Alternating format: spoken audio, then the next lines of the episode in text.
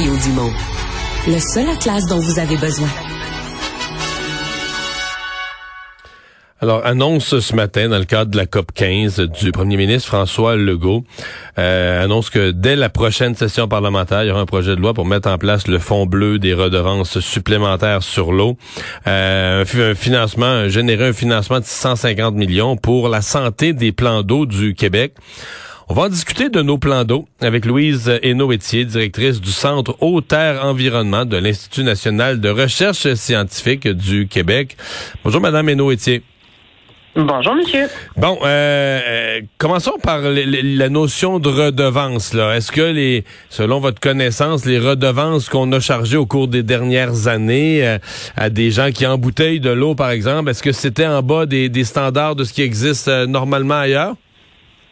Ben en fait, c'était vraiment minime, si on peut dire. Là. on aurait reçu moins de 3 millions de dollars pour des prélèvements d'eau. Euh, milliards de litres. Là milliards de litres. Donc, euh, c'est vraiment pas cher à payer le litre d'eau, euh, surtout considérant euh, le prix que les gens vont payer après ça pour l'eau embouteillée. En fait, ces, ces redevances-là sont payées par les industriels qui utilisent l'eau dans des applications industrielles ou pour la mise en bouteille. et puis ensuite, eux, après avoir en utiliser des ressources euh, du bien commun euh, du peuple québécois euh, vont engranger des profits qui sont privés, en fait, qui ne redonnent que peu de choses à la société québécoise, si ce n'est que plus de bouteilles de plastique à gérer dans nos systèmes de, de, recyclage. Et, quelques emplois. Mais, mais la, la question qu'on est en droit de se demander, c'est est-ce que parce que des fois on dit on charge pas, on charge pas cher, mais est-ce que ça a une telle valeur? C'est-à-dire, mais la première question, est-ce que l'eau qu'on va chercher dans la nappe phréatique, est-ce qu'elle est renouvelable? Parce que quand même, il pleut, là. Je veux dire, l'eau, il nous en arrive sur la tête là, régulièrement à l'été. Euh, puis après ça, l'hiver par la neige lorsqu'elle fond. Mais est-ce que on est-ce que ces gens-là vident la nappe phréatique? C'est-à-dire, est-ce qu'ils en pompent à un niveau euh, qui endommage de façon permanente la nappe phréatique? Ben, effectivement, il y a euh, des de un, on connaît pas encore très bien l'ensemble des ressources euh, en eau souterraine euh, au Québec, mais ce qu'on sait, c'est que c'est pas toutes les régions avec des eaux souterraines où est-ce qu'il y a une recharge qui est équivalente.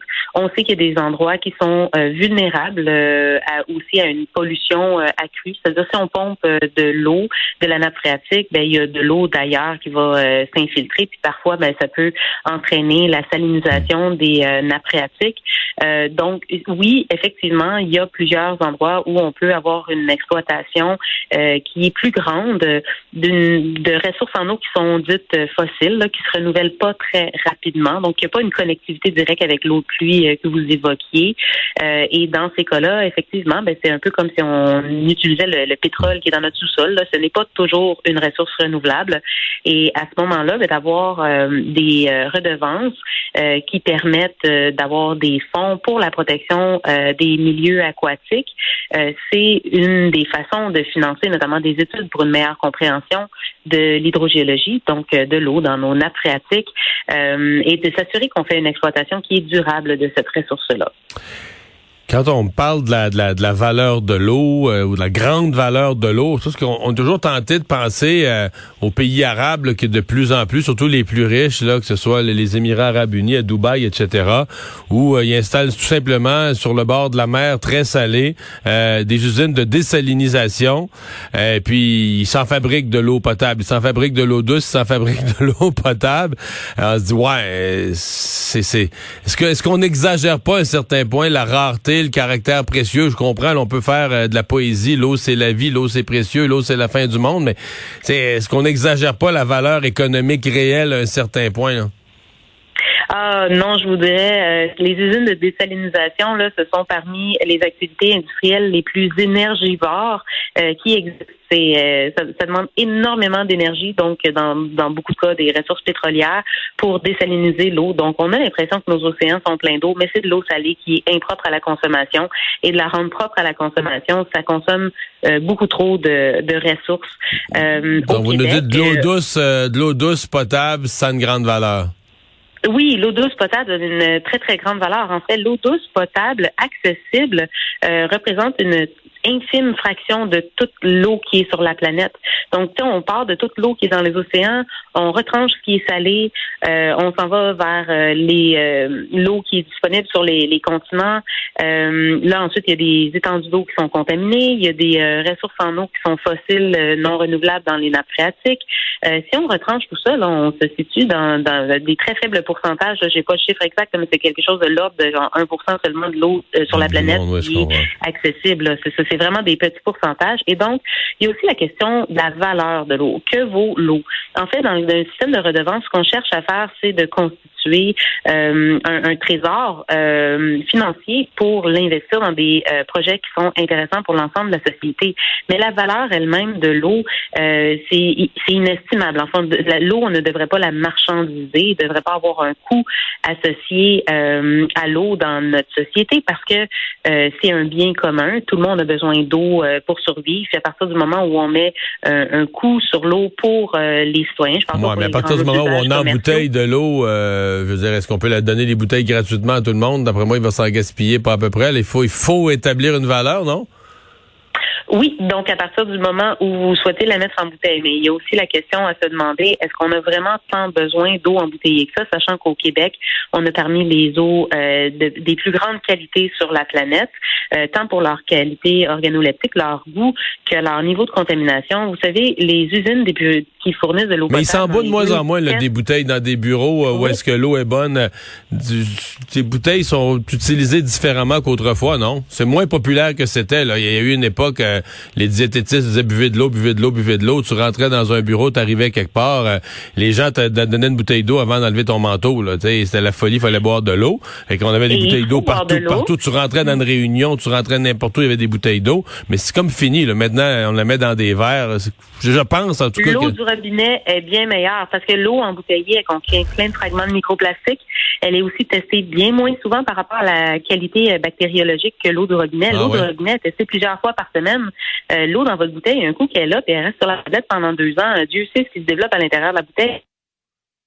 L'eau qui sort du robinet, elle est infiniment plus propre. Elle ne constitue pas de déchets plastiques. Vous ingérerez pas de microplastiques euh, en quantité aussi importante en buvant l'eau du robinet qu'en débouteillant une bouteille. Et en plus, vous allez moins gaspiller votre argent. Donc, toutes les raisons sont là pour boire l'eau du robinet plutôt que l'eau embouteillée. Et Moi, je suis pas oui, convaincu, j'achète jamais de bouteille d'eau. Et oui, ça peut être utile parfois d'avoir euh, des, produits là, de l'eau embouteillée ou des, jus ou euh, autre chose. Là. Euh, mais à ce moment-là, les grands usages industriels, ben, ils doivent récompenser la société pour l'investissement que la société fait de son bien commun.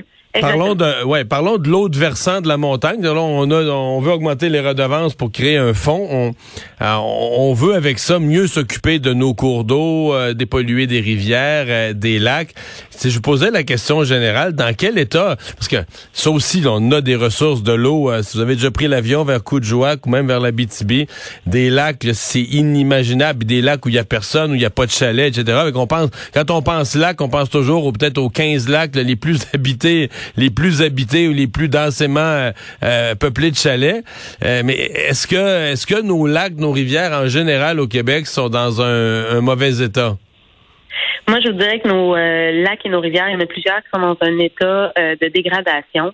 Euh, donc, on appelle ça des de, de l'eutrophisation. Par exemple, quand il y a trop de nutriments qui sortent des terres agricoles à cause des fertilisants, on va avoir un phénomène d'enrichissement en matière organique. Là, il y a plein d'algues qui vont pousser, parfois des algues bleu-vert qui peuvent dégager des toxines, qui vont se décomposer, qui vont priver le lac d'oxygène. Donc, on a tout un phénomène d'eutrophisation qui est un vieillissement prématuré de nos lacs. Ça, ça se ça se développe euh, au Québec. On voit un vieillissement qui est accéléré de nos lacs. Nos plans d'eau ne vont pas tous bien.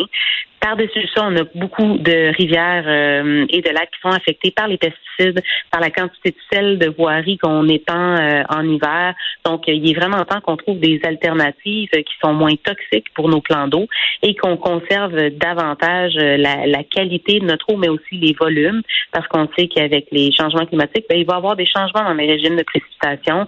Il va y avoir des périodes avec plus de sécheresse, parce que les niveaux d'eau vont pouvoir baisser plus bas, donc peut-être même menacer l'approvisionnement en eau potable dans, dans certains euh, dans eh. certaines contrées et à l'inverse, peut-être avoir des inondations à d'autres moments. Ce que vous nous décrivez pour les lacs et les rivières, Jusqu'à quel point c'est réversible? On a vu avec le fleuve quand même c'est réversible. Le fleuve est, je pense, je pense pas me tromper en disant que l'eau du fleuve est dans un bien, bien meilleur état aujourd'hui qu'il l'était, par exemple, il y, a, il, y a, 30 ans ou 40 ans. Là, il y a un progrès, l'eau qui arrive des grands lacs, etc.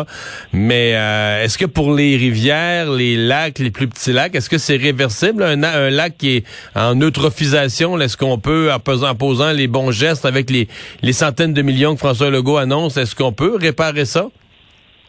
Euh, il, va vraiment falloir poser des grands gestes parce que, par exemple, prenez les nutriments comme le phosphore. Euh, S'il se dépose dans le fond du lac avec les sédiments et qu'il reste là tranquille puis qu'on brasse pas la vase, là, euh, ben, peut-être qu'on peut ralentir le processus d'eutrophisation parce que les algues euh, microscopiques, elles n'auront pas ce phosphore-là euh, pour s'alimenter dans la colonne d'eau.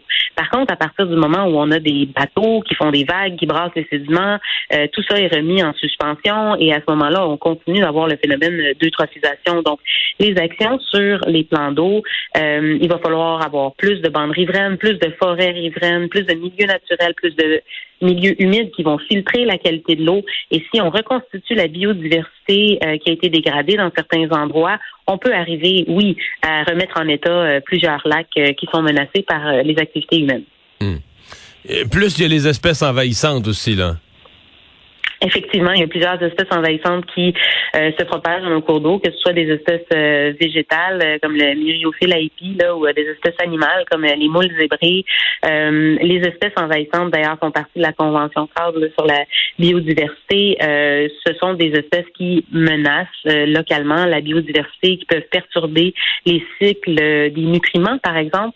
Donc, oui, ce sont des espèces auxquelles il faut faire attention, éviter les, les mouvements, par exemple, de bateaux, d'un lac un autre sans les avoir lavés adéquatement. Ouais. Eh bien, beaucoup de beaucoup de travail à l'horizon. Euh, appréciation générale de l'annonce de ce matin de M. Legault. Vous y croyez ou vous y croyez pas qu'on va changer notre approche euh, par rapport à l'eau? Mais moi, je trouve que l'annonce de Legault ce matin, elle est très encourageante. On a un projet de loi qui nous permet d'avoir des redevances sur l'eau pour constituer un trésor pour protéger nos milieux d'eau naturelle euh, et qu'on a plus de transparence dans la divulgation des données qui sont pompées par les grands industriels. Euh, c'est vraiment quelque chose qui est à saluer.